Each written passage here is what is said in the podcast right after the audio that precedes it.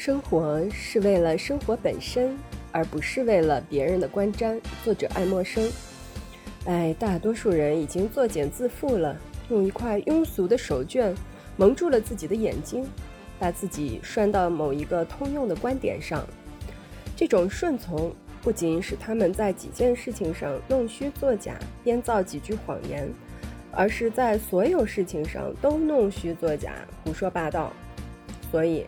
他们的每一个真理都不怎么真，他们的二不是真正的二，他们的四也不是真正的四，因此，从他们口中说出来的每一句话都使我们懊恼万分。我们不知道该从哪儿着手叫他们改邪归正，与此同时，本性也急不可待地给我们穿上我们所依赖的党派的囚服。我们逐渐长成了只有一副面孔、一种身材，渐渐地学会了最温顺表情的蠢驴，特别是那种禁欲修行的经历，他也成功的在一般历史中大显身手。对了，我指的就是那颂扬的纯脸，那强装的笑容，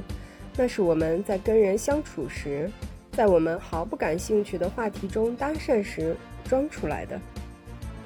肌肉不是自然的活动，而是由一种低劣不堪、专横跋扈的力量拨弄着，